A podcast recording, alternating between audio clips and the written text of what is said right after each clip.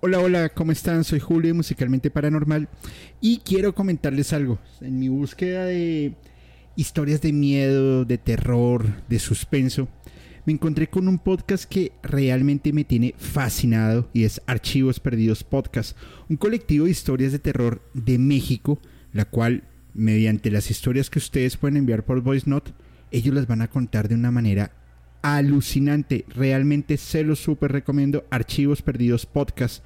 Y esto lo pueden escuchar en Spotify, Apple Podcast o cualquiera de sus plataformas de preferencia. Soy Julio Musicalmente Paranormal y les envío un abrazo. Muy buenas noches a todos y bienvenidos a Musicalmente Paranormal, un espacio diseñado para pensar, hablar, sentir, vivir la música de una manera totalmente diferente. Soy Julio y les doy a todos una cordial bienvenida. Porfa, me confirman si nos ven bien, nos escuchan, si nos sienten como Talía. Y además que hoy tengo un invitadazo de lujo, eh, una persona con un conocimiento enorme, con un carisma brutal. Además, muy amigo mío. Eh, no sé si amigo personal o amigo íntimo, todavía lo estoy definiendo pero dejemos que nos cuente a ver qué sucede. Mi querido amigo, el enfermero desmonetizador, Eric Urdapilleta. Brother, ¿cómo estás? Micrófono.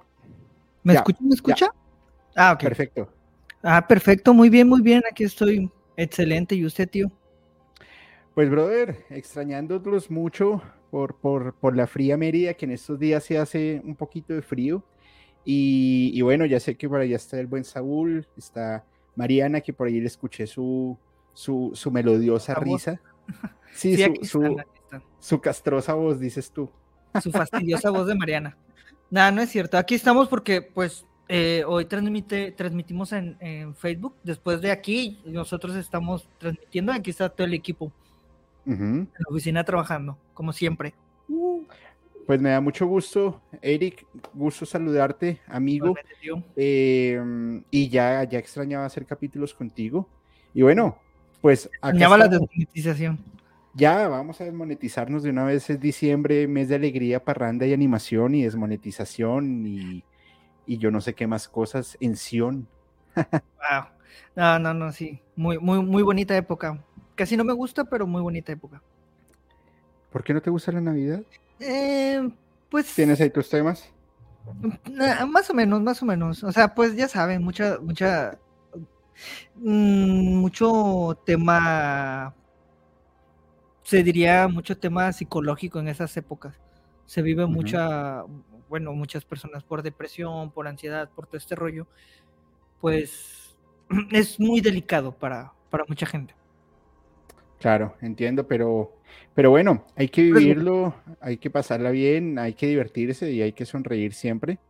Y, qué mejor que con un capítulo hoy de letras extrañas, ocultas y pues de la mano de uno de los mejores que conozco en la materia, que por supuesto eres tú.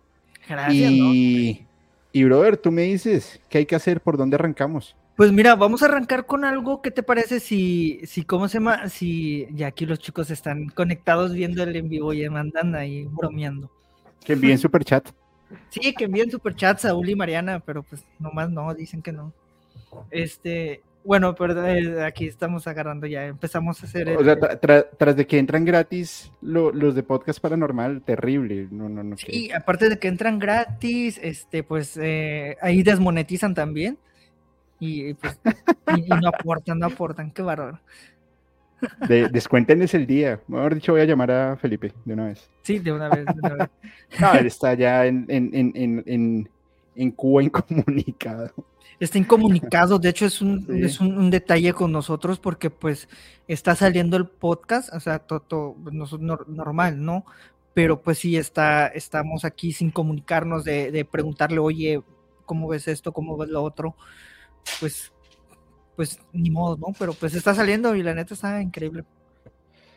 Pues bueno, ahora sí, ¿por dónde arrancamos, amigo? Pues mira, vamos a empezar con algo que salió hace poco, que fue eh, primero la orden de exhumación del cuerpo de Cancerbero, que es un tema, uy, recuerdo la vez que nosotros le hablamos así como una, solamente una pasadita, ¿te acuerdas?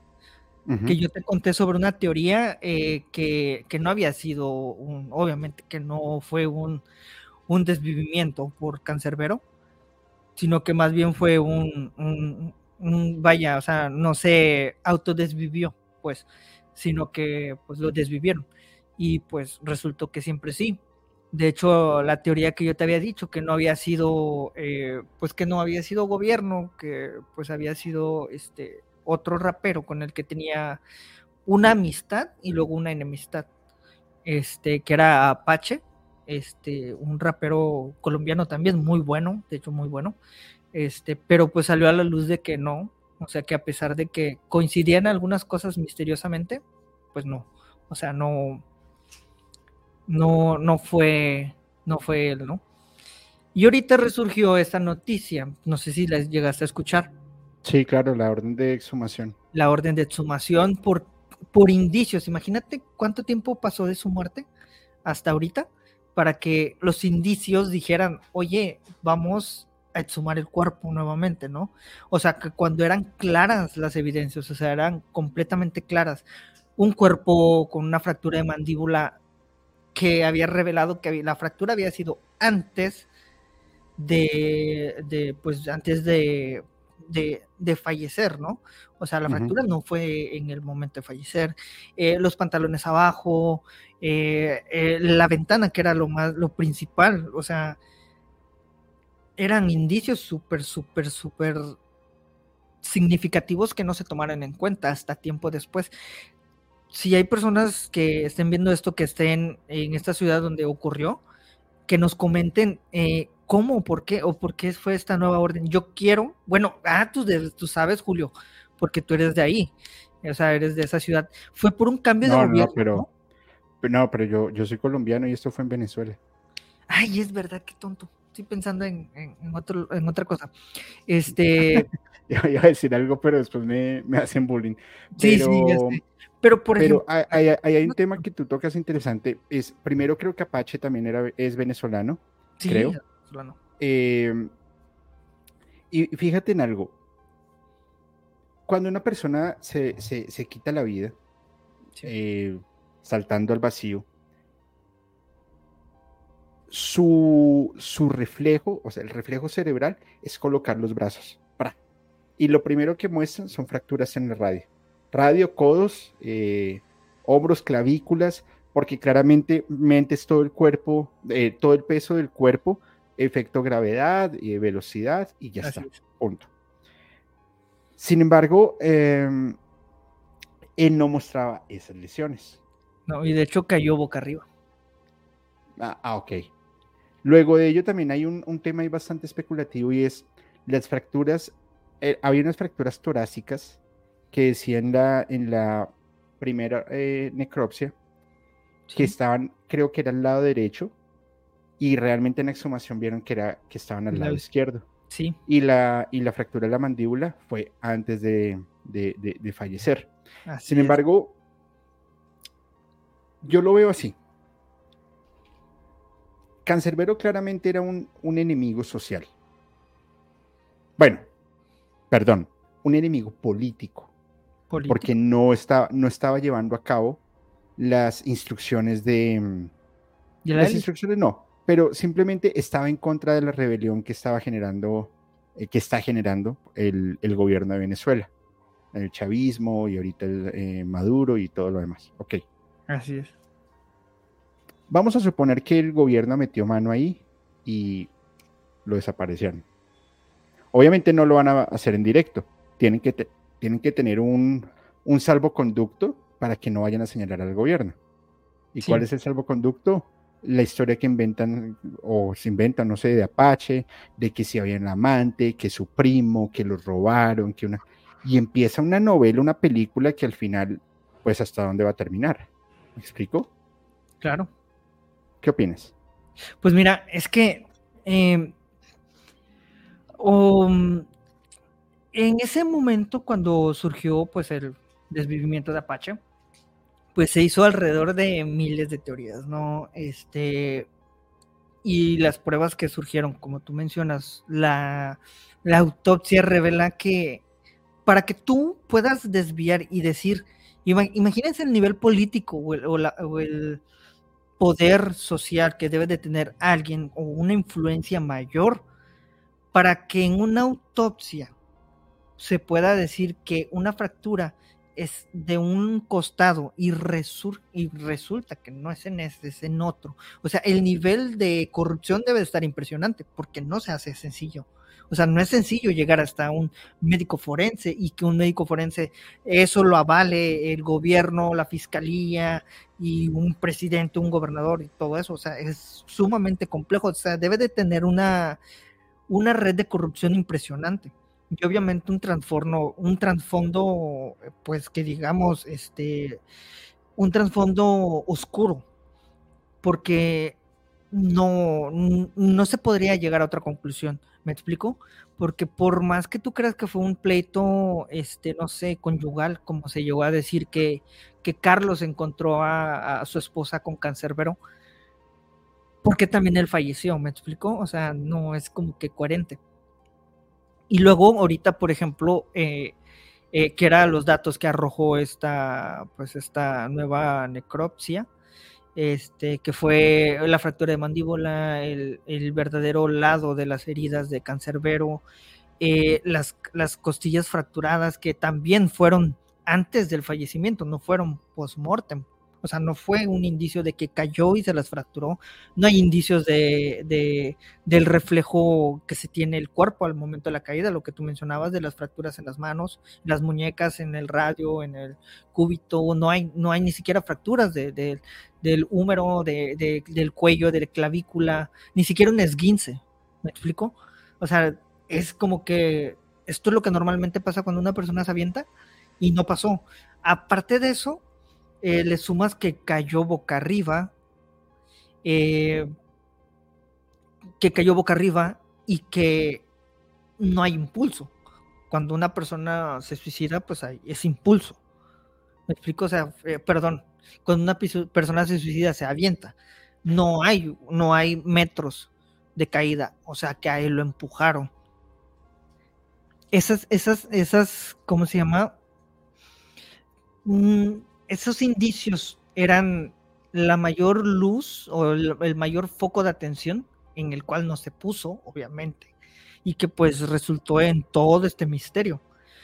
Y para agregar otro dato, por ejemplo, también está el caso que hablamos en criminalmente, que fue el caso de Edwin Valero, un boxeador, que igual a él lo, lo, desvivieron en un régimen chavista, a pesar de que él traía tatuado aquí en el pecho al, al, dictador. Bueno, no es dictador, ¿verdad? Él fue un presidente en, eh, venezolano. Este, pues no fue dictador, porque la gente lo consideraba como un dictador. Él lo traía tatuado en el pecho, era chavista, y cuando él desvivió a su esposa, pues lo desvivieron en su celda y tampoco fue, fue explicable. O sea, en una celda de seguridad con con un pantalón, como que en ese tiempo se estaba como que, pues digamos que silenciando eso o tratando de tapar a, pues a un deportista. Imagínate, era un deportista a nivel mundial, uno de los mejores boxeadores que tenía, que había pisado este planeta, este un Valero, un récord impresionante. Y pues al desvivir a su esposa, pues no le convenía que fuera la figura del deporte en Venezuela. O sea, no querían dar esa apariencia. Y yo creo que ese caso creo que ese caso fue lo que pudo haber ocurrido con Cancerbero también.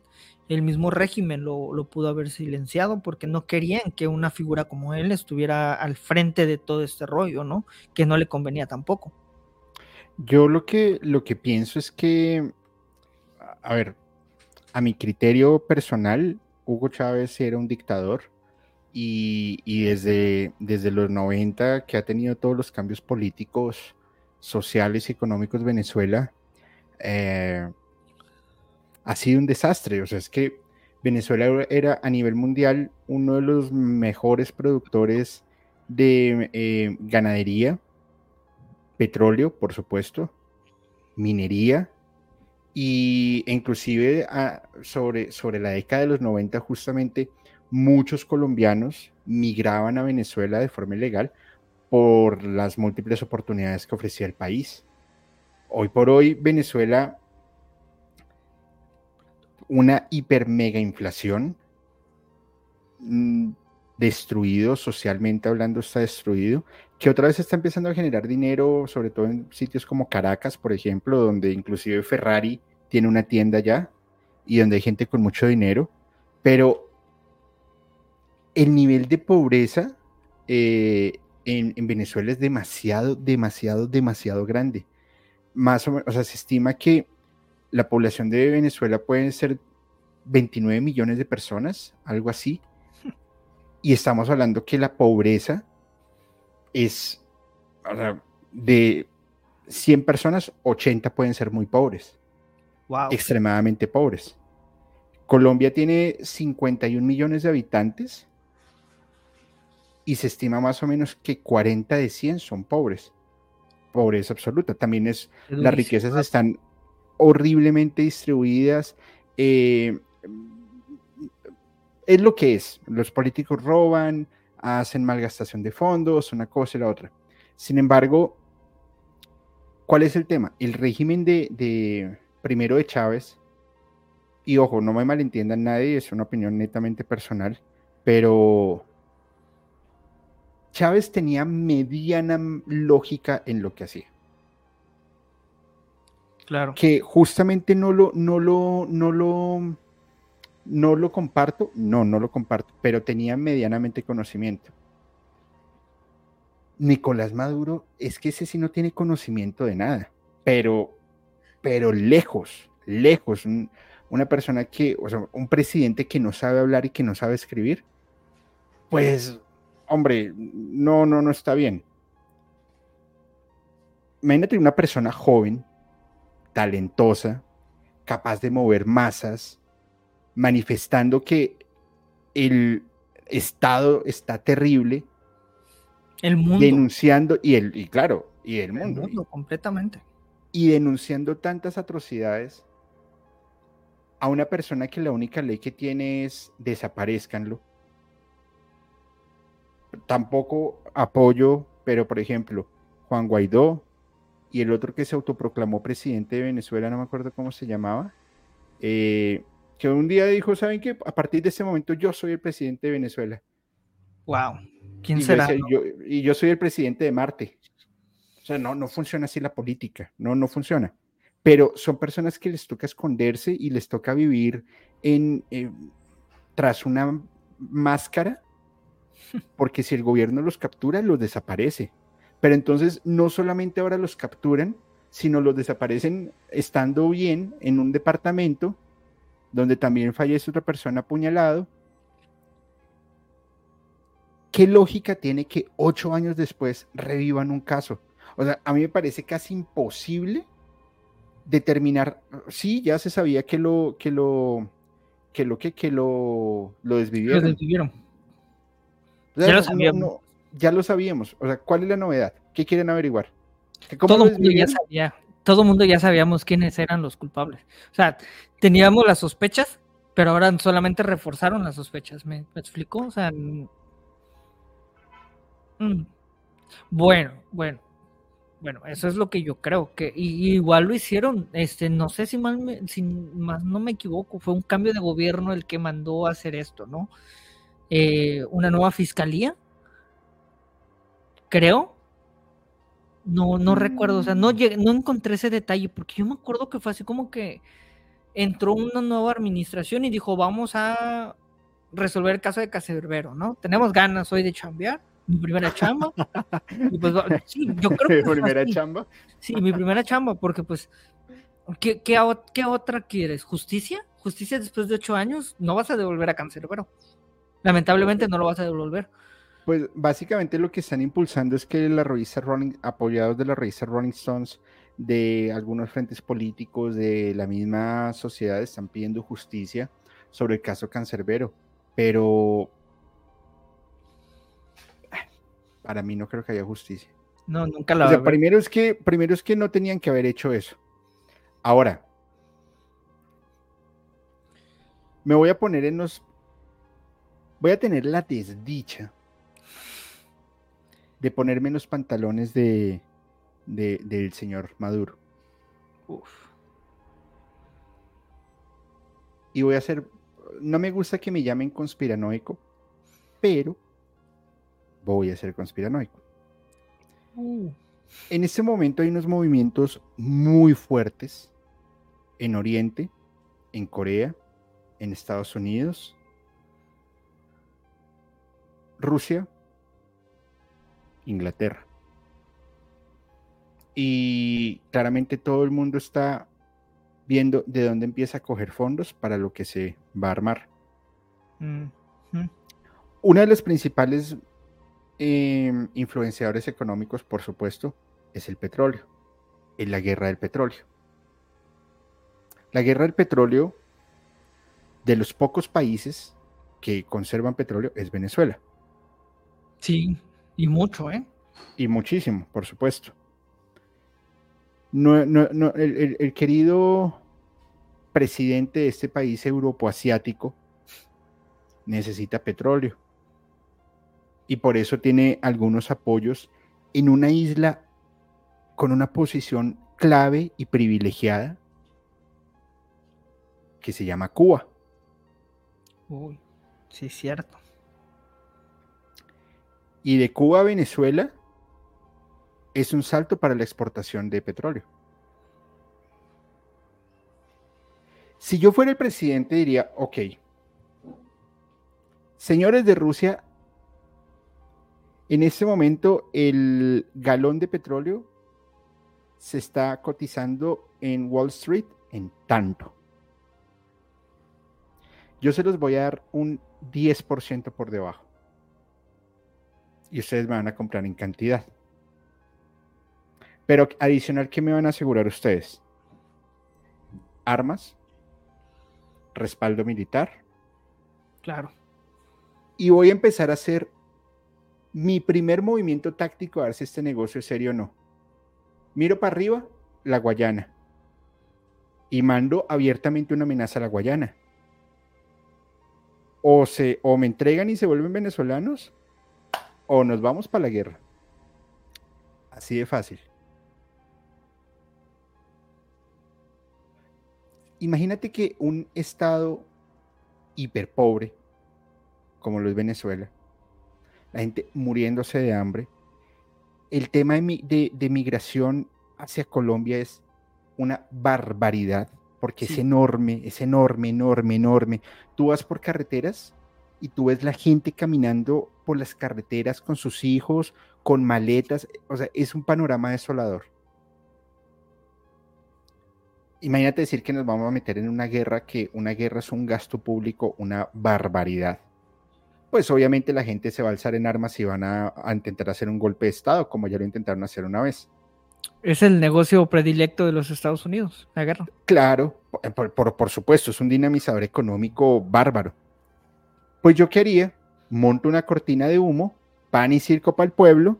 Hace ocho años pasó esto, pues dejémoslos allá que hace, ocho, hace ocho años a ver qué, qué sucede.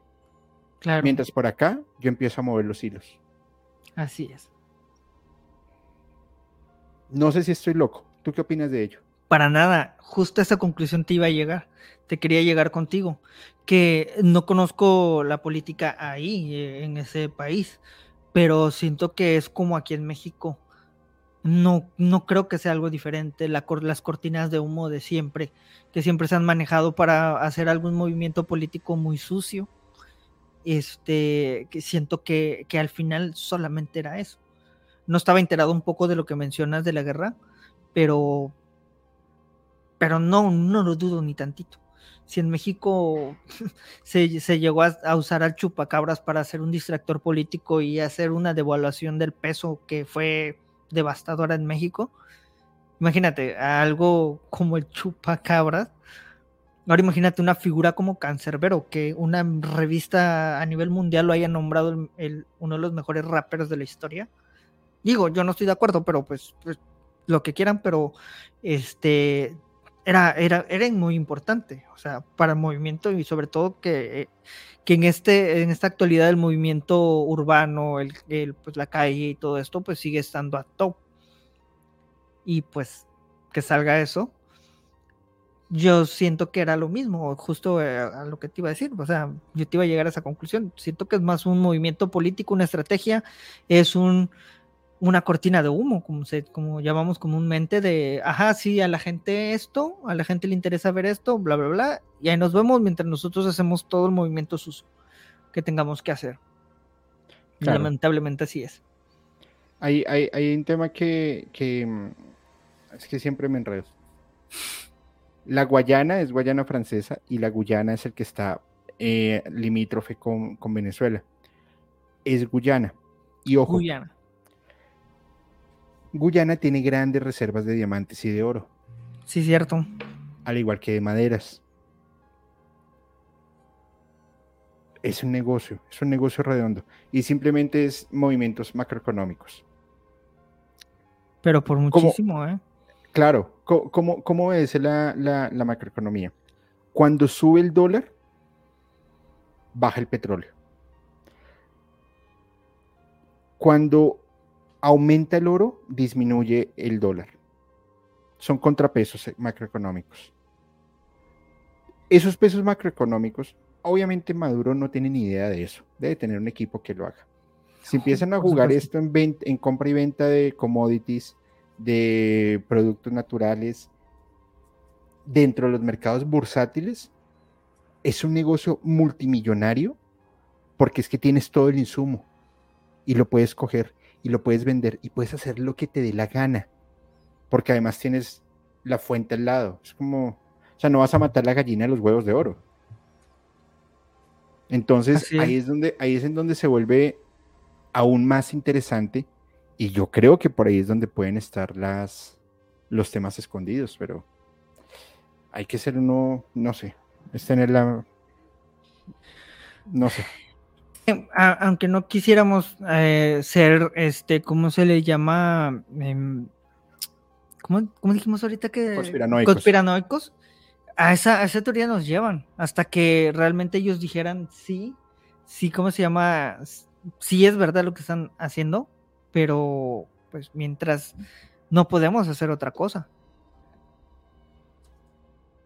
Pues yo no sé si yo creo que sí podemos hacer otra cosa. Y básicamente es decirle a la gente, oigan, eh, por favor abran los ojos y, y vean un poco más allá. Es que, mira, yo vuelvo y digo, yo no suelo hablar de política porque la política, el fútbol y la religión son temas que son muy controversiales y la gente se disgusta y se molesta y bueno, está Son fanatiscos, el fanatismo. Fanatismos, por supuesto, pero, pero mira, mira, mira esto. Colombia lleva, ahí estás lindo. No, es que sentí algo en el cabello. Ay, no, eso debe ser así.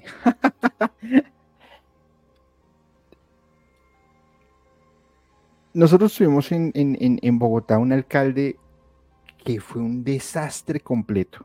básicamente cogió el sistema de basuras en Bogotá, lo desbarató y duramos como dos semanas sin recoger basura en Bogotá, las ratas por todo lado, la ciudad apestaba, porque se le dio por comprar yo no sé cuántos camiones supuestamente seminuevos a Nueva York y esos camiones tenían más de 25 años de uso. Por Dios. Al final les tocó devolver y volver a hacer todo el sistema como lo venían haciendo. Con ese y con un montón de embarradas más, lo nombraron presidente de Colombia. Luego ese presidente de Colombia prometió, mejor dicho, era la meca de la solución al problema que tenemos en Colombia. Pero después de él no había nada. Y hasta sus mismos cercanos le dicen, el Petro de la campaña se avergonzaría del Petro que hoy es presidente. Wow. Vamos ahora a Chile. Uno de los países con menores índices de corrupción hace cinco años en Latinoamérica. Entró Boric y empezó a tambalear. ¿En serio? Sí. Argentina, bueno, el presidente de Argentina tengo mis, mis reservas. Porque el señor. ¿El nuevo? Eh, sí, mi ley. Mm. Él, me parece un poco loco. Pero pero pues Argentina está hecho un desastre. Es que ah, para ese nivel está imposible, o sea, es muy, muy, muy difícil la situación que le dejaron. Claro, pero no sé si más para abajo se pueda. Pues intenten hacerlo lo, contrario. Pero el pueblo ordenó, o sea, el pueblo ordenó que Petro esté en Colombia, el pueblo ordenó que Boric esté en Chile, el pueblo ordenó que Emile esté en Argentina. ¿Por qué en Venezuela siguen apoyando a este tipo? Muy sencillo, porque están metiendo dineros por debajo, apoyados por, países europeos, apoyados por países de Medio Oriente que están en, en estado de guerra, y ya está, y les conviene tenerlo así. ¿Y cómo vas a distraerlos? Dales cualquier tontería. Cancerbero, ah, sí, ese lo desvivimos hace unos años, exúmenlo. Que sepan que sí, que lo desvivimos. Ah. ¿Quién nos va a decir algo? Nadie. Nadie va a decir nada. Claro, sí es. Tienes toda la razón. Nosotros sufrimos de un cáncer y es la desinformación. Así es. Nos quedamos con lo primero que vemos. Pero mirar de qué puede, qué puede estar hacia abajo, qué puede estar escondido y qué resultado nos va a traer, pues se vuelve algo muy, muy, muy, muy, muy fuerte.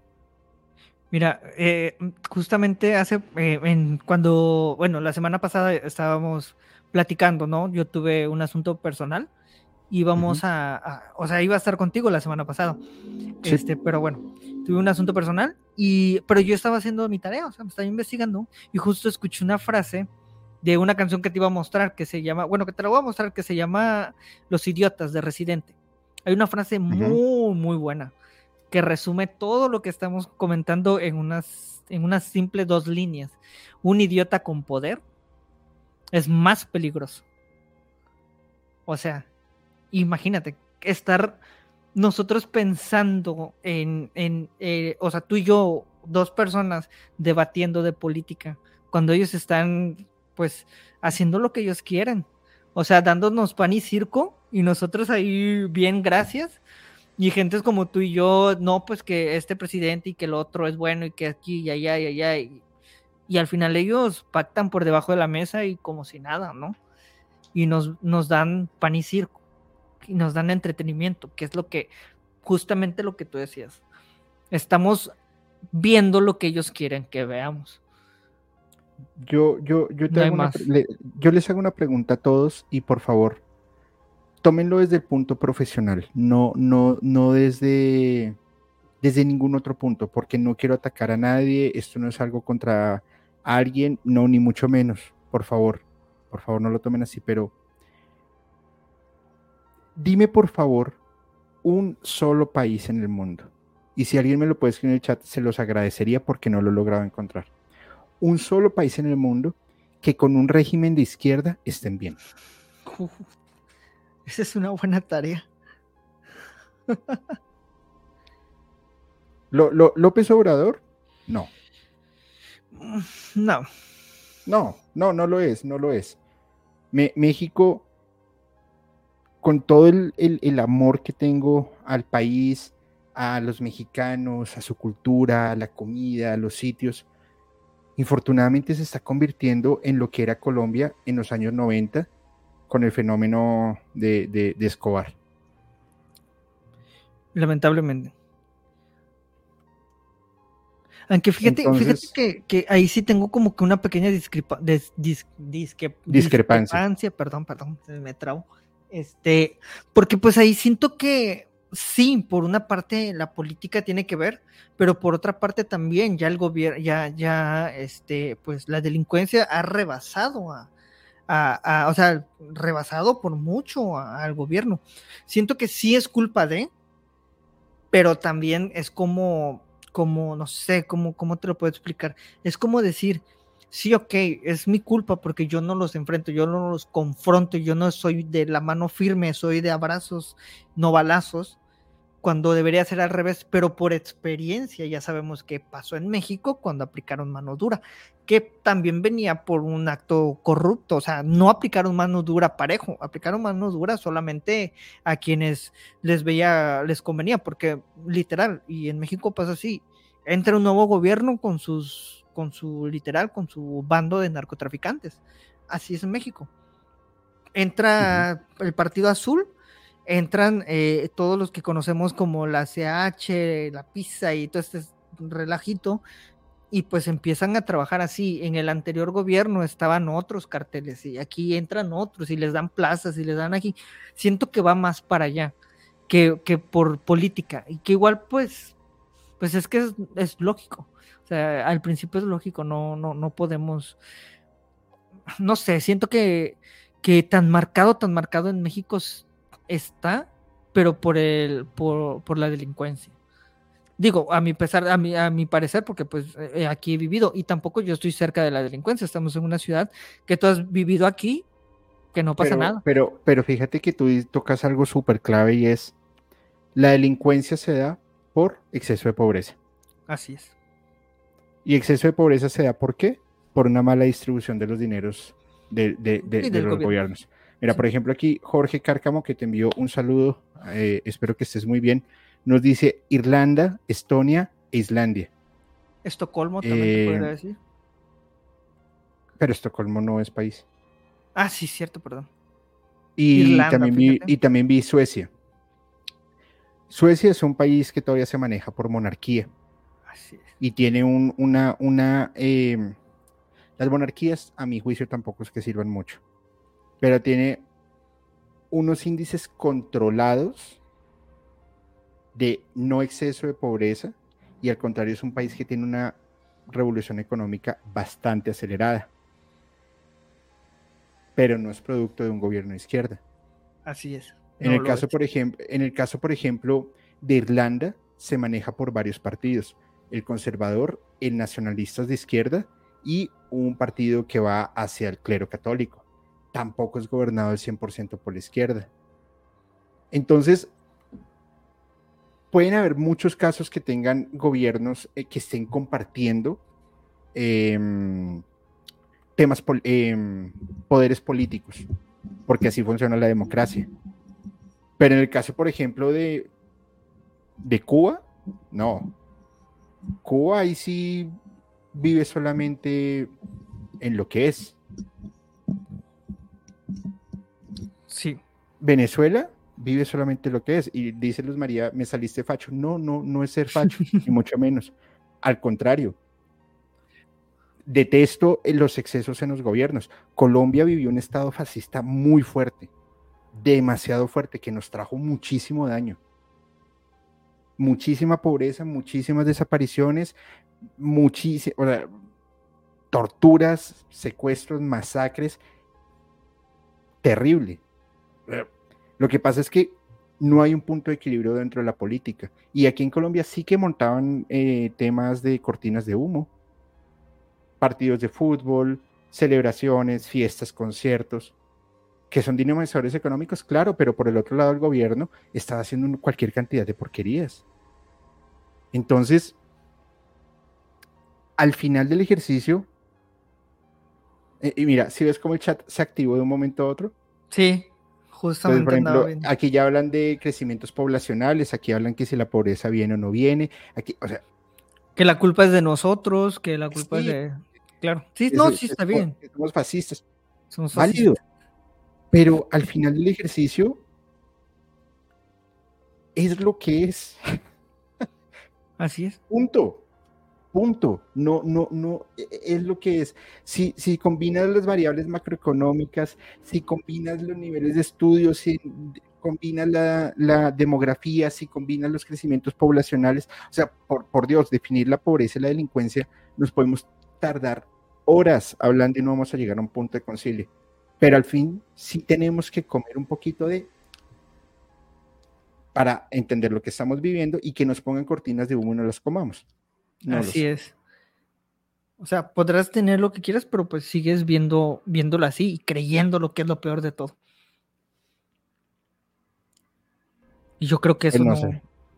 Que, eso es lo que más, más peligro me, me, o sea, lo que más me causa alarma es eso. Por ejemplo, como esto, por eso, por eso yo lo dije, o sea, sí, ok, Billboard o una de estas revistas Rolling Stone dijo que Cancerbero era el rapero número uno de la historia, sí, ajá, y, luego, o sea, está bien, ¿no? ya, ya, no, en su momento no lo fue, no, no estuvo en ese punto porque ahorita resurgiría y porque ahorita un gobierno está empeñado y en aquí, aquí huele más a cortina de humo que a otra cosa pero si seguimos consumiendo eso de que, wow, acaban de descubrir algo nuevo en el, en el ¿cómo se llama? En su, eh, pues en la autopsia, perdón, en la, ¿cómo se le llama? Ay, se me fue el nombre, en su, en la, en la exhumación, pues como que seguimos creyendo en eso, ¿no? O sea, seguimos cayendo en esa cortina, pues lo mejor será ignorarlo, ah, ok, chido, no, pues ya lo sabemos, pues.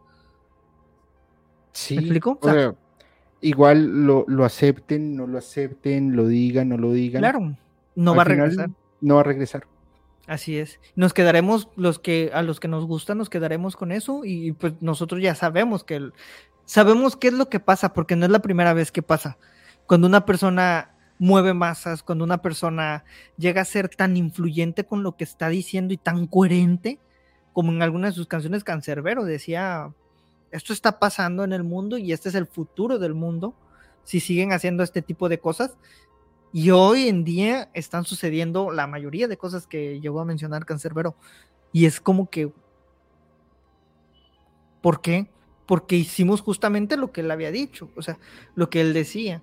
Seguimos más viendo una pantalla de un celular que comunicándonos entre nosotros, o sea, ese tipo de cosas, ¿no? Que ya se veía, o sea, alguien era muy observador. Yo siento que un día se sentó en un parque, empezó a observar a la gente y dijo, esto está muy cañón. Y que para mí eso es, destaca, destacaba de él. Digo, mi rapero favorito no es, pero me gusta mucho investigar sobre él. Que no me dejó engañar tampoco. sí, yo, yo, yo, yo te hago una pregunta. Bueno, dos preguntas. Wow. ¿En qué crees, en qué crees que va a terminar este caso de Cancerbero? Ay, mira.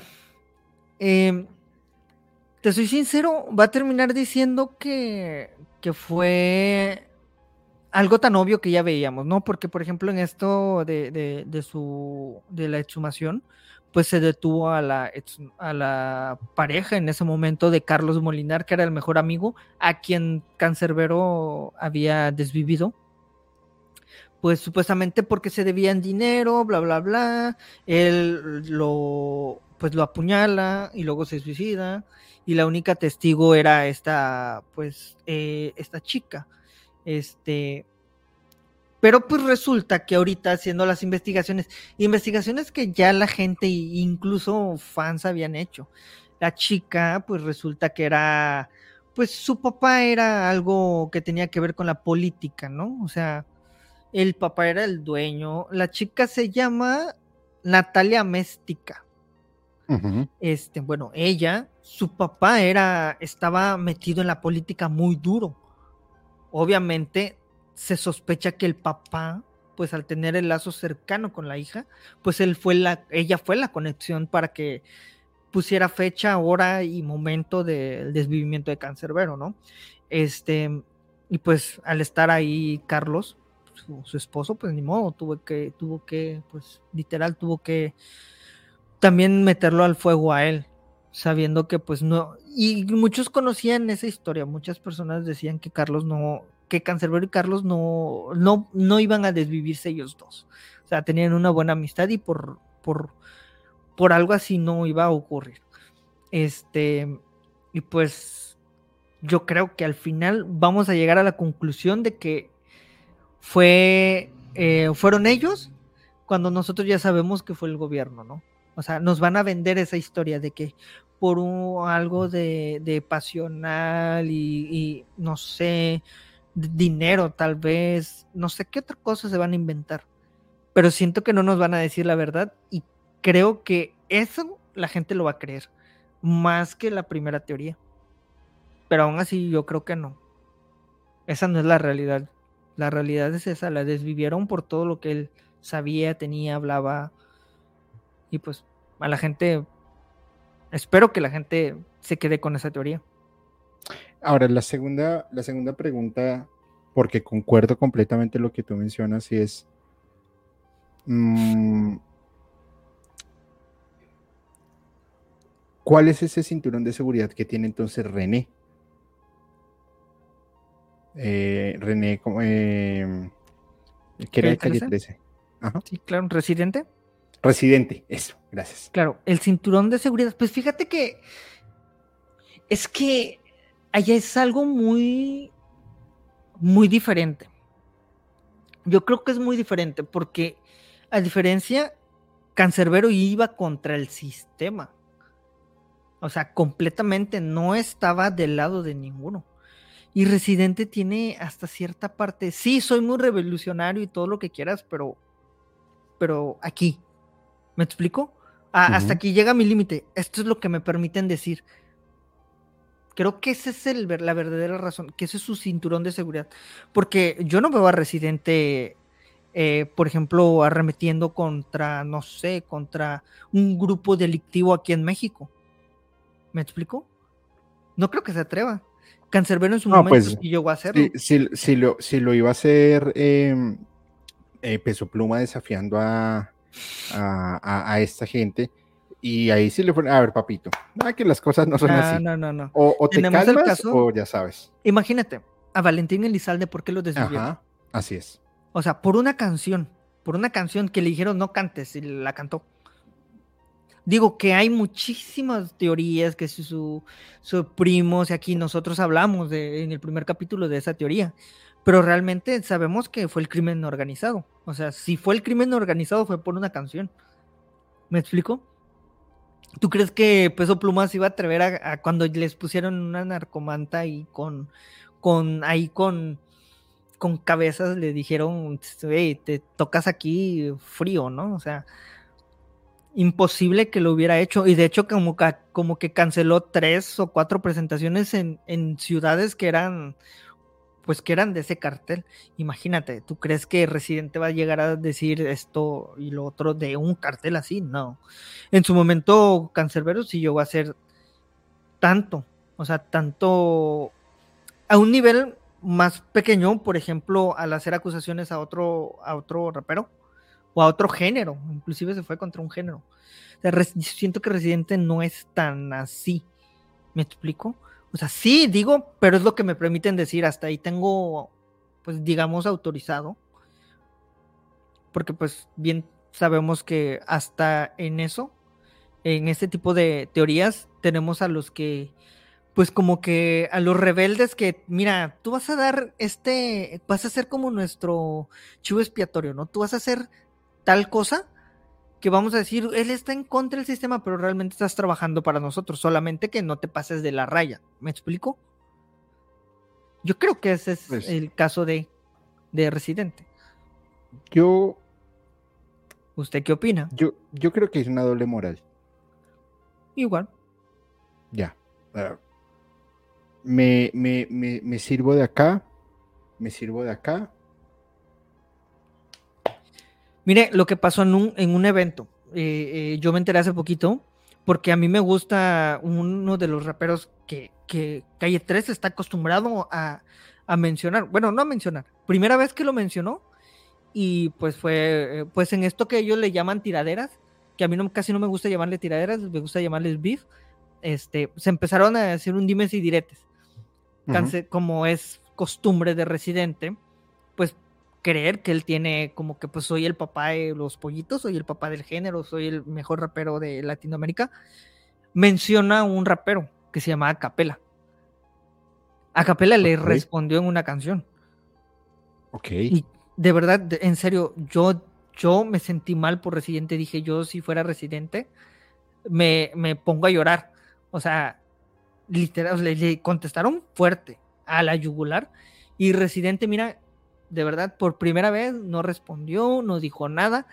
Y algo sobresaliente que, por ejemplo, que, que pues imagínese, usted si tiene un problema conmigo, un, decirnos, si usted y yo tenemos un problema, usted no va a querer estar donde yo estoy. Claro. Inviten a Residente como, como artistas, eh, estelar a un a una serie de conciertos, pero el artista que estaba antes de cáncer, de perdón, antes de que Residente era Capela y Residente canceló un día antes su presentación. O sea, imagínese, imagínese, o sea, Residente dice, no, no lo voy a contestar porque aquí y allá, que entre raperos. Simplemente era el miedo, o sea, responderle a alguien que sí es calle, o sea, meterte con alguien que sí es barrio, o sea, alguien que cita, así como tú dices, no, que yo tengo aquí a mis, pues a mis pues, amigos y armas de aquí, hay un cierto límite. O sea, decirle a alguien de Venezuela que tú eres más que él y que eres más calle, cuando este tipo, por ejemplo, Acapela creció en uno de los barrios más fuertes de, Venezuela, no es cualquier cosa. No, hay, hay que tenerlas bien puestas. Claro, claro. Y apagar hacia residente de un manotazo. Pues a, mí la, a mí la verdad em, me parece que, que Residente se trae una, una doble moral y por eso fijé ese comentario de, de James 765, te enviamos un saludo enorme. Y es nota lo falso de su rebeldía cuando está en un sello discográfico que es justo la herramienta más fuerte de la alineación y control que hay. Así es. Es como, mm, mejor dicho, no hubo mejores palabras. Es como yo decía alguna vez lo, de, la élite y lo de los Illuminati. Yo pues le doy algo, le doy el, las boronas diciendo haz este símbolo y que eres de la élite y yo no sé qué más vainas y bla, bla, bla, bla, bla. Y por detrás estamos tejiendo realmente lo fuerte. Aquí es lo mismo. Vamos a colocar un hito que diga, voy a hablar de la revolución, soy revolucionario, pero vives en tu casa en Miami, tienes tus carros, tienes tu dinero, te presentas en los mejores festivales, nadie te va a callar, pero tú, ese es tu guion, papá. Si lo quieres decir, bien, si no, siguiente, porque hambre tenemos muchos. Perfecto, así es, tío. Así, lo, así, esa es la palabra. Eso es, eso es justamente lo que, lo que se, lo que mucha gente siente o piensa. Yo por eso le digo, yo siento que sí, o sea que sí es un rebelde, pero está dentro de la bolsa de ellos, no está afuera, como un rebelde común. Estoy de acuerdo. Pues eh, estas son opiniones netamente personales. Como lo dijimos al principio, por favor, no se tomen esto personal, no estamos atacando a nadie, yo no quiero si votaron por el uno, por el otro y eso. Cada quien tiene su libre albedrío para decidir. Así como yo respeto los pensamientos de todos, respeto por supuesto el conocimiento de todos, respeto los comentarios que me parece increíble poder debatir temas tan álgidos con personas, por ejemplo, como se como Livia, que la había hace un ratico por acá, que además o sea, tiene un montón de conocimientos, si mal no recuerdo es antropóloga, y no, nos puede dar clases brutales. Qué bueno poder coincidir con personas así, también coincidir con personas como Luz María, que no soy fascista, pero respeto completamente. Eh, como por acá vi el, el chico que me envió lo de los países y habló algo de Rusia que me pareció tan interesante. O sea, qué bueno es poder compartir estos temas con Gigi Prieto, que dice, les mandamos a los de la izquierda y mándenos a los cubanos, ok, es válido, pero al final cada quien tiene su propia forma de verlo, cada quien lo está viviendo a su manera, como hay personas que he visto acá que viven en Venezuela, pues, y, no les está tocando bien. Eh, Olivia dice, la pobreza no es por ahí, son otros factores. Qué bueno, al final la invitación es, crean creen su propia, creen su propia eh, base, creen su propio cuestionamiento. Porque al final ahí es en donde realmente se empiezan a crear ideologías. No por lo que, no, no por lo que cuentan, no por lo que muestran. Tiene tintes fascistas, dice Juan Carlos Ortega. Gracias. Eh, gracias por tus comentarios, me parecen muy constructivos, por supuesto. Eh, no voy a decir nada más. Cambiemos de tema, amigo. ¿Te parece bien? Venga, venga, venga. Ahora, ahora, ahora yo quiero. Cuénteme, cuénteme. Ahora, yo quiero. Vamos con canciones. Venga, porque a mí me encantan.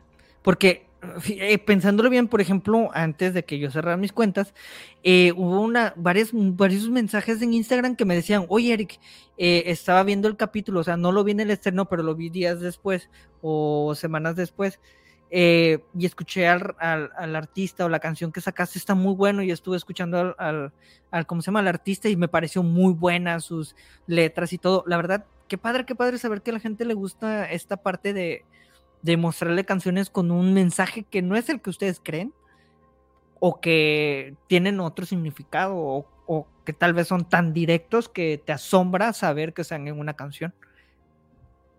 ¿Usted qué opina, tío?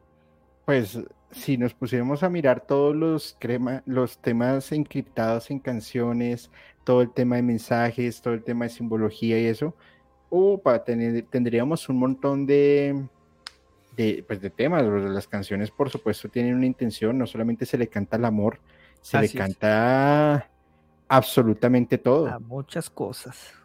¿Qué te parece, amigo, si arrancas con una canción y yo arranco con otra que también tengo por acá chévere? Venga. Yo recuerdo que en una ocasión usted en un capítulo estaba hablando de la numerología, si mal no me equivoco. Eh, sí, sí, sí, sí. ¿Verdad? Este, bueno, yo me acuerdo que ustedes mencionaron un número, que era el número 33. número maestro. El número maestro.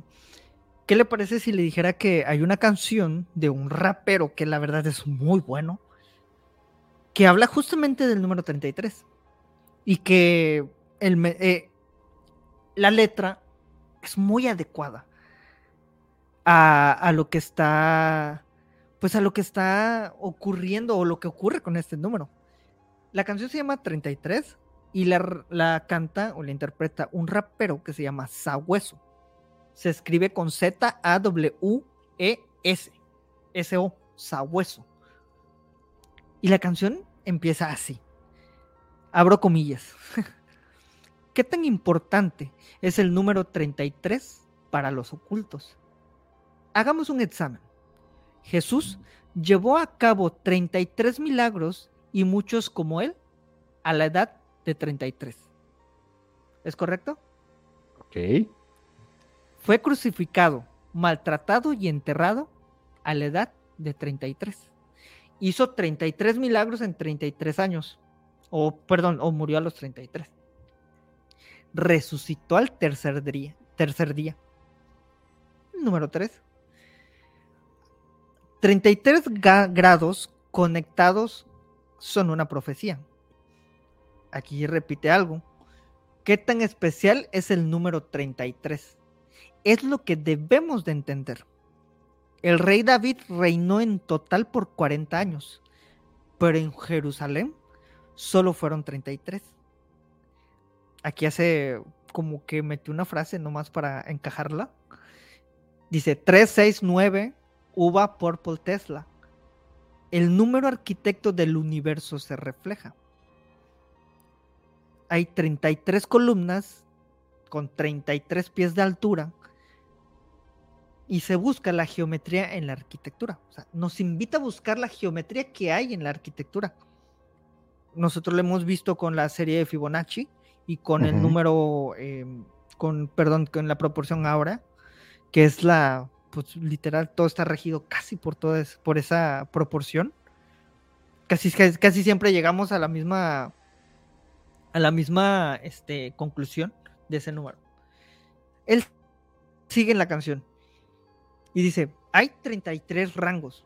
Me imagino que se refiere a la masonería. 33 rangos de masones, 33 miembros. Hay 33 sectores en el mundo entero se refiere a los 33 sectores en los que divide la ONU. De hecho, en su, en su me parece que en el logotipo de la, de la ONU hay 33 sectores. La columna, esto, esto, es un dato que me impresionó y de hecho lo busqué y dije, wow, sí, sí es, sí es real. Dice, la columna vertebral humana adecuadamente cuenta con 33 vértebras nuestro cuerpo se resume en 33 octavas, mientras la Tierra resuena en 33 armónicas. ¿Sabías esto? así es. obviamente aquí hace mención de Schumann, que es como la campana de Schumann. La vibración es fundamental para el planeta. Así como en el cielo es en la tierra. En el Cábala, el misticismo de los judíos, el árbol de la vida contiene mucha geometría escondida. Habla de 10 céfiros, 22 caminos, un dat escondido, que en total nos da el número escondido, perdón, el número divino. Esta parte no la van a entender mucho por cómo se las estoy eh, explicando la canción, en la letra, porque la van a entender y créanme que cuando le digo le van a entender perfectamente cuando vean el video musical. El video está muy impresionante. Él habla aquí de que hay las alas izquierdas y las alas derechas del, del, de este, digamos, del águila que está en el billete del dólar. Más o menos si, si se acuerda cuál es. Bueno, eh, en ese hay 33 plumas en total. Habla de que el águila en el dólar es el que nos mira, el ojo, el ojo de, que es el ojo este, el, ojo de, el triangulito, el, de los Illuminati, ¿no? Porque hay 33 alas en un, en un águila, ¿no? Bueno, visibles. En fin, habla de también que en nuestra línea de ancestros podemos detectar huellas de monumentos. La montaña, el sol, siempre se están en el centro de estos dibujos, en este, en este tipo de, pues, pinturas que son muy importantes en la, en la historia de la humanidad, siempre están al centro, las montañas y el sol. A lo que hace referencia a Loma, Lomo, Lomo Salomón. Pausa. Esto es la letra de la canción. Pausa. De la sangre, que la sangre se me cruza. Nos han desviado de la ruta. El hombre, ¿quién será? Es el que tiene el timón de nuestro destino. Nos han chupado la sangre como vampiros. Camba, calma, que no panda el cúnico. Somos únicos. La densidad alta llega uniendo al público. Y la Y pitagórica es la ilustración vestigial. Esto hace mucha referencia al camino de la vida. Del camino por la vida, en el cual se nos presenta una forma constante, una dirección simbólica perpetual. Eliges si quieres hacer el bien o si quieres hacer el mal. Dime cuál quieres representar. Aquí hay algo muy importante que me pareció muy interesante, que habla de la semilla de la, de la semilla sale el árbol de la vida, del árbol de la vida sale la flor de la vida, de la flor de la vida sale la fruta de la vida. Todo esto hace sentido dentro de la geometría. Cuando empezamos, cuando, bueno, en el video, cuando él empieza a armar esto, se va formando todo esto a raíz del número 33, que es la geometría divina. Habla del el diagrama, que un diagrama revela al cubo Metatron que en los Transformers está inspirada en Enoch, en Metatron. Hay cinco sólidos que son cubos platónicos, el número 13 y el viernes 13. Al final acaba rematando con, con una frase que dice, al final, al final todo esto que acabamos de mencionar nos llevaremos a chocar contra el sol la letra como tal, yo sé que ustedes ahorita no le están entendiendo mucho porque pues es un poco confuso, porque no tenemos la, la eh, lo que es la, las imágenes, pues, no podemos ver el video. Así que cuando vayan a ver el video va a estar, de verdad les va, les va a resonar muchísimo en la cabeza todo lo que está diciendo, porque nos los muestra gráficamente, nos habla de, lo que es el, eh, pues eh, la, importancia del número 33, sobre todo para, para las, ¿cómo se llama? Para las, para la geometría y la vida, como es el, el y para el cuerpo, o sea, en el cuerpo tenemos 33 vértebras, eso fue lo que más me impresionó que hace como que este match con todo lo que está mencionando, con el árbol de la vida, la cebolla de la vida, con todo, con todo lo que nos está haciendo referencia, de verdad está muy cañón. Y cuando vean el video, en serio, en serio, les va a hacer match lo que les dije. Ahorita lo revolví, pero les va a hacer match con lo dije. De verdad, no se lo van a, no se van a arrepentir de esto. en serio, es una muy, muy, muy, muy buena letra. ¿Tú qué opinas, amigo, del número 33? Después de esta canción que está buenísima. Mira, yo creo que es... Yo te acabo de enviar un WhatsApp. Sí, sí, sí, es lo que estaba leyendo. ¿Qué opinas?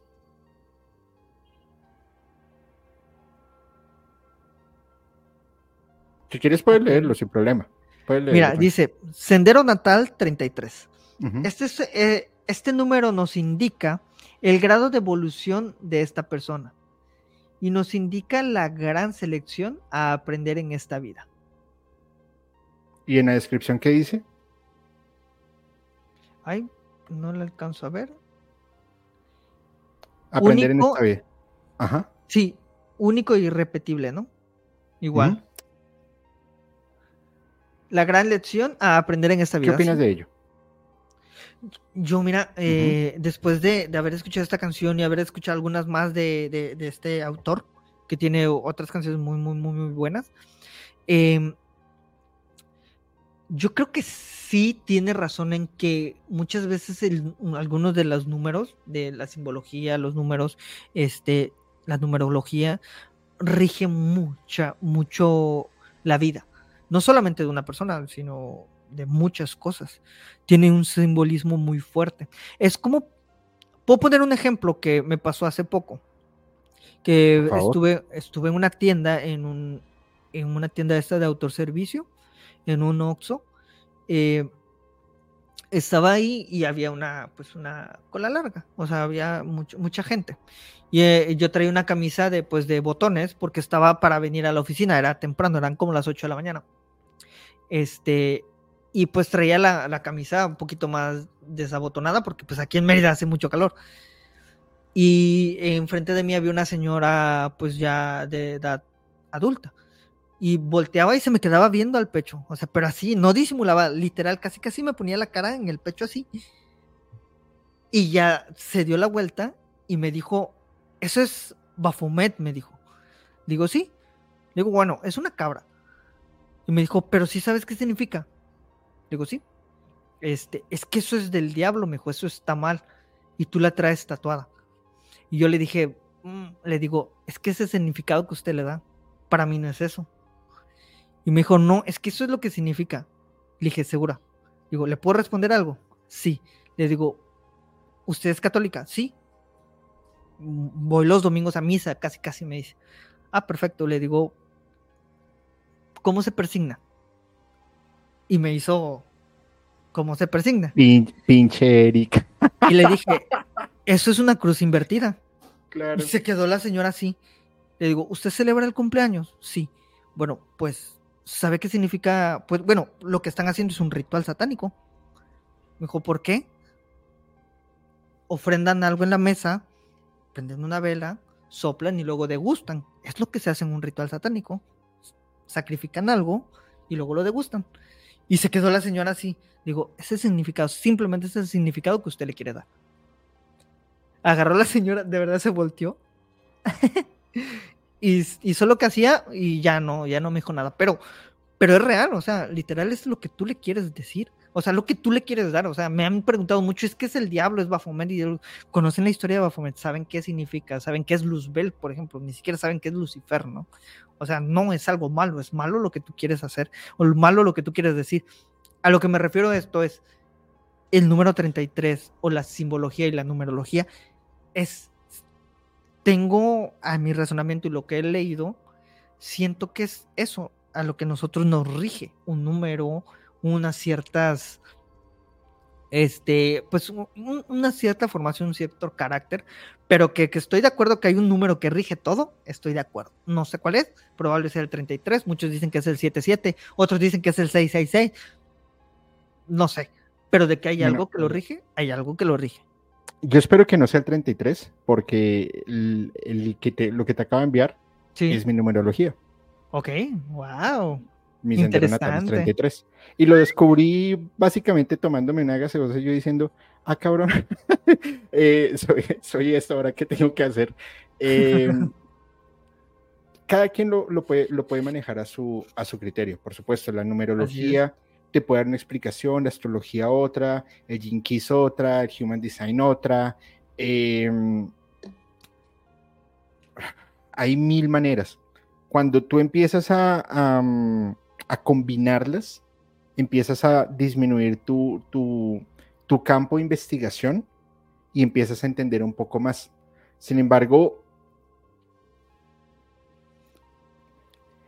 es difícil porque todo concuerda y todos empiezan a perseguir algo más hacia el lado holístico, algo espiritual o hacia, hacia encontrarse a sí mismo.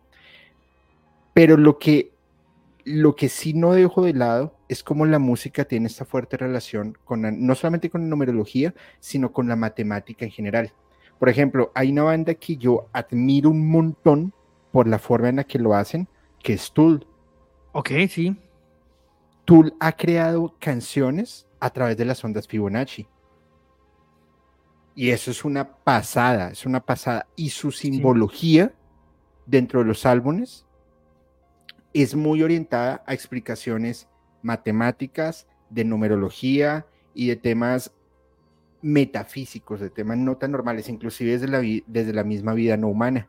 Entonces es, muy interesante cómo se empiezan a encontrar todas las relaciones, cómo empiezas a ver cómo te compacta y cómo lo puedes interiorizar en tu vida ahí se los dejamos para que cada quien lo, lo, pueda ver. Porque, claro. Porque, pues al final, pues, ni modo. Eh, hay, hay, muchas, muchas, muchas especulaciones de los números.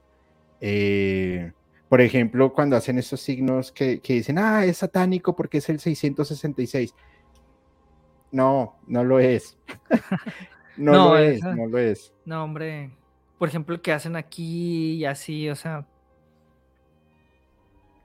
No sé, o sea, en, fin, aquí ya me dicen que ya me excomulgó la señora. es que te diré. Oye, como, como yo sé que ahorita tienen capítulo con, con, con Lulu y que tienen que alistar todo. Sí, sí, sí. ¿Qué te parece si vemos rápidamente la otra canción que traías? Claro, solamente que te advierto, esta canción es súper fuerte.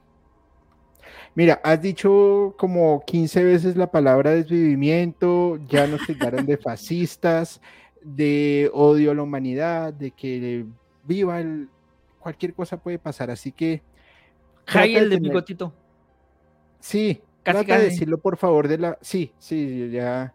Trata de decirlo de la forma más polite, porque yo estoy comiendo el canal. Entonces, por favor. Va, va, va, va. No, sí, ya tengo aquí marcado así las pi cuando me escuchen. Va. Esta canción es de, ahora sí que de mi rapero favorito. Ya les había dicho. Que de hecho, si, si van viendo los capítulos donde he estado saliendo y, hablo de canciones y hablo de este rapero, les he estado, le, les le he como que proporcionado poco a poquito que entren a su lista de reproducción de, de de él que se llama eh, Trastornos Mentales, porque la verdad les digo que es una pasada, una brutalidad enorme. Así que de verdad, espero que en el próximo año, si todo está bien, eh, de verdad me gustaría colaborar con él. No sé cómo lo voy a hacer, pero voy a colaborar haciendo música con él y que él cante una canción encima de una música que yo haga, pero así súper terrorífica. Es mi propósito del próximo año. y ahora sí te va la letra. Mira, esta letra es súper fuerte. Se llama personalidad múltiple. La letra empieza así. Ya sé, ya sé cuál es. Creo que ya sabes. sí, es una pasada. Dale, con toda. La letra empieza así. ¿Qué demonios ha pasado? Me mata la confusión. Porque hay sangre en mi camisa y también en mi pantalón. No recuerdo qué pasó. Ya no sé si este soy yo. ¿Qué hago sosteniendo un cuerpo sin cabeza? ¿Dónde estoy? ¿Qué es esto? ¿Qué esto? Perdón, perdón. Que esto sea un sueño o una alucinación, porque no soy un asesino, aunque a veces pierda el control. A causa de todos los monstruos que habitan en mi interior, aquí entra otra voz de otra forma, una, una voz un poco más grave, y le dice, te contaré qué pasó porque amo ver tu dolor. Cuando tú estabas dormido me escapé y tomé el control. Fui por Magda y le propuse una velada de pasión. Y justo cuando la traje corté su respiración. Jaja. No creas lo que narra. Esta es otra voz. No lo vi hacer nada. Lo que yo vi en lo que te contó es que él se lo inventaba. Por ello, ya calma. ¿Qué tal si alguien más la desvivió y buscó que te incriminaran? De aquí salta un coro que está muy, me gusta mucho. Yo ya no quiero, ya no puedo soportar este mal. Y es más, si hay un infierno, está en mi mente y de mi mente no me puedo escapar jamás. ¿Qué debo de hacer? ¿Quién podrá entender que aunque digan la desviví, no fui yo, lo sé. Lo único que sé es que soy víctima también. De aquí entra, les comentó la, la, la, la voz esta. Entra con una voz grave y vuelve a decir, vamos, ve con la policía y diles que mientras gustos tú dormías, yo la desviví. ¿Acaso crees que aquellos puercos van a creer? Mejor dale ese cuerpo a un cerdo para comer. Pero antes, deberíamos de sacar el estrés, vamos a lamer su piel y hacer que nos dé placer, con sus labios bajos, luego de humedecerlos bien, justo como en el pasado cuando venía a pip. Esas ideas no son agradables, son deplorables y de cobardes. Si crees te haré caso, tú estás delirante. En vez de ayudarte, harían condenarte. Me importa una si lo condeno. ¿No te das cuenta que si él pierde también perdemos? ¿Y qué más da? ¿Que nos van a encerrar? Como lo estamos ya. cállense ya, ya, ya. Vuelve al coro y nos dice, ya, yo ya no quiero, ya no puedo soportar este mal. Y es más, si hay un infierno en mi mente, eh, está en mi mente y de mi mente no me puedo escapar. Jamás. ¿Qué debo de hacer? ¿quién podrá entender que aunque digan la desviví, no fui yo, lo sé, lo único que sé es que soy víctima también. Mi, ahora no sé qué demonios tendré que hacer. ¿Cómo decir que no lo hice si no lo sé? ¿Cómo negar que la, que la conozco si era mi ex? Aunque ella, aunque ella ya tenía otro novio, me venía a ver. Sé que no soy buena persona, lo sé muy bien no puedo siquiera decir que no la toqué, porque ella estaba embarazada desde hace un mes, y aunque no sabía quién era el padre, yo podría ser. Y es que además, aunque no fuera yo, ¿quién diablos defenderá a alguien de mi posición con un trastorno mental y una adicción al alcohol, piel oscura e historial de haber sido estafador? Y ja, se empieza a reír. Estoy jodido. jodido. Vuelve, vuelve con el coro. Y aquí nos hace una reflexión, este, Grina, y nos dice, ¿cuántos criminales decidieron desvivir contra su voluntad a causa de un trastorno mental? No lo sé, pero yo no sé, pero yo no pedí ser uno más. Y si hay allá arriba hay un Dios justo que tenga piedad. De aquí no nos hace nuevamente el coro.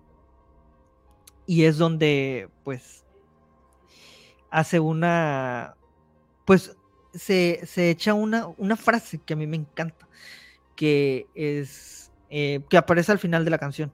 Eh, hace referencia a que hay monstruos que habitan, pero los peores son los que habitan en nuestro interior. Esa frase yo cuando la escuché dije, wow, o sea, está brutal. Y pues bueno, así cierra la canción que la verdad es una de las canciones más fuertes que he escuchado.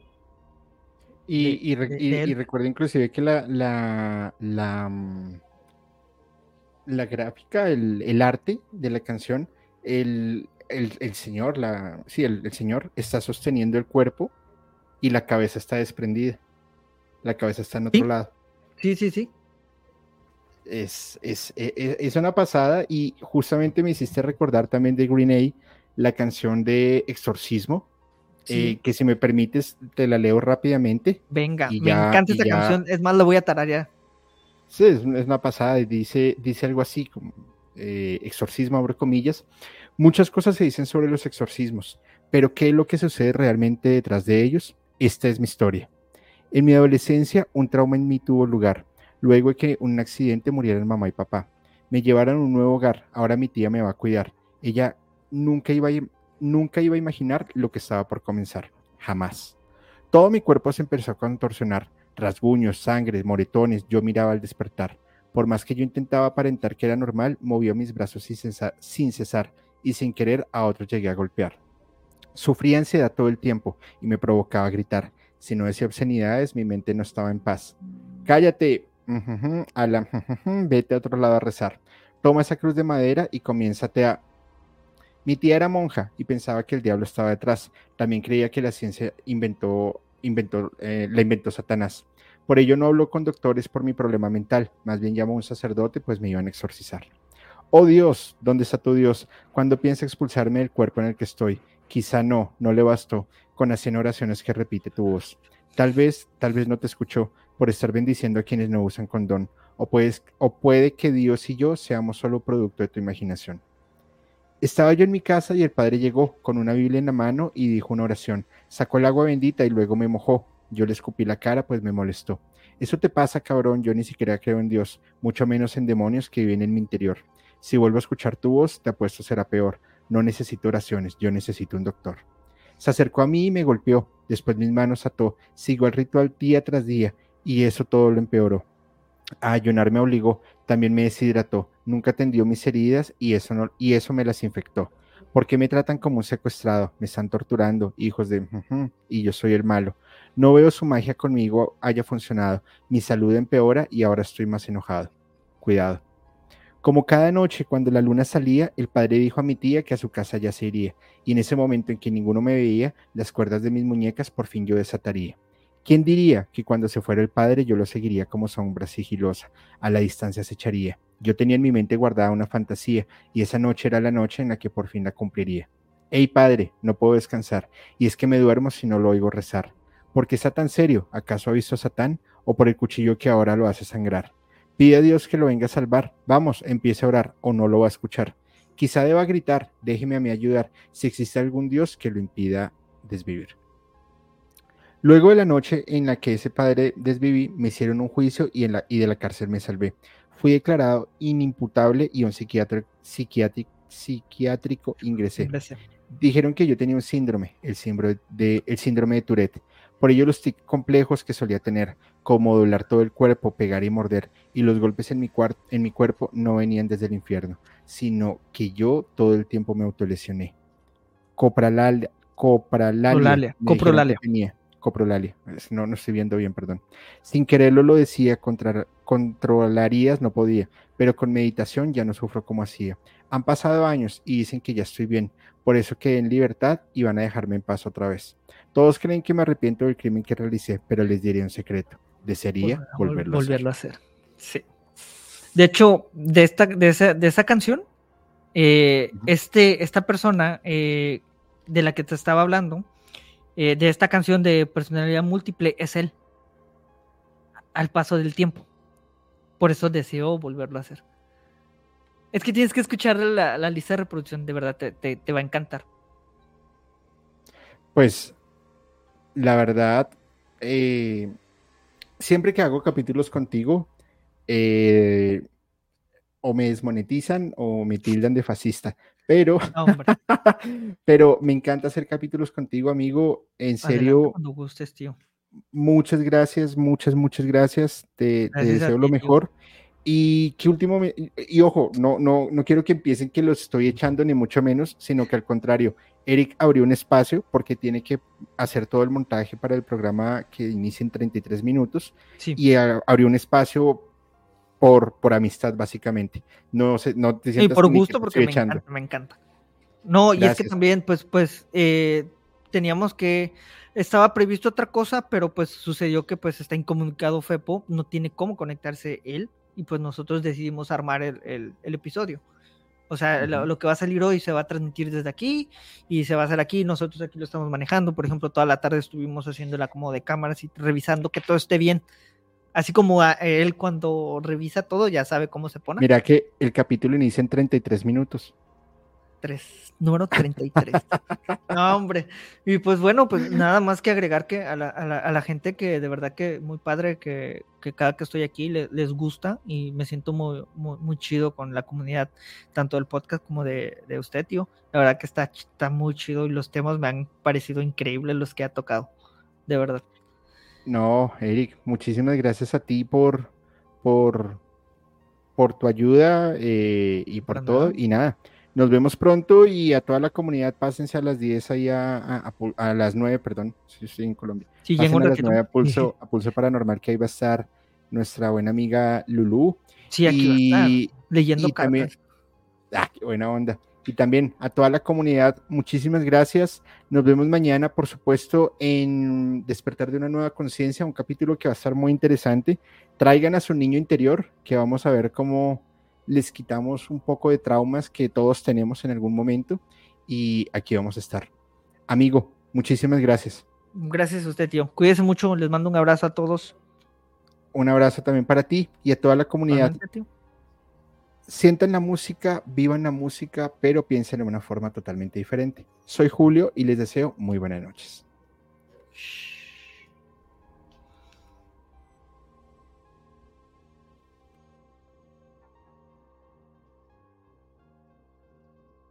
Hola, hola, ¿cómo están? Soy Julio, musicalmente paranormal, y quiero comentarles algo. En mi búsqueda de historias de miedo, de terror, de suspenso, me encontré con un podcast que realmente me tiene fascinado y es Archivos Perdidos Podcast, un colectivo de historias de terror de México, la cual, mediante las historias que ustedes pueden enviar por Voice Note, ellos las van a contar de una manera alucinante. Realmente se lo súper recomiendo. Archivos Perdidos Podcast.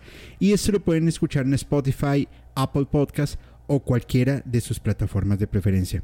Soy Julio de Musicalmente Paranormal y les envío un abrazo.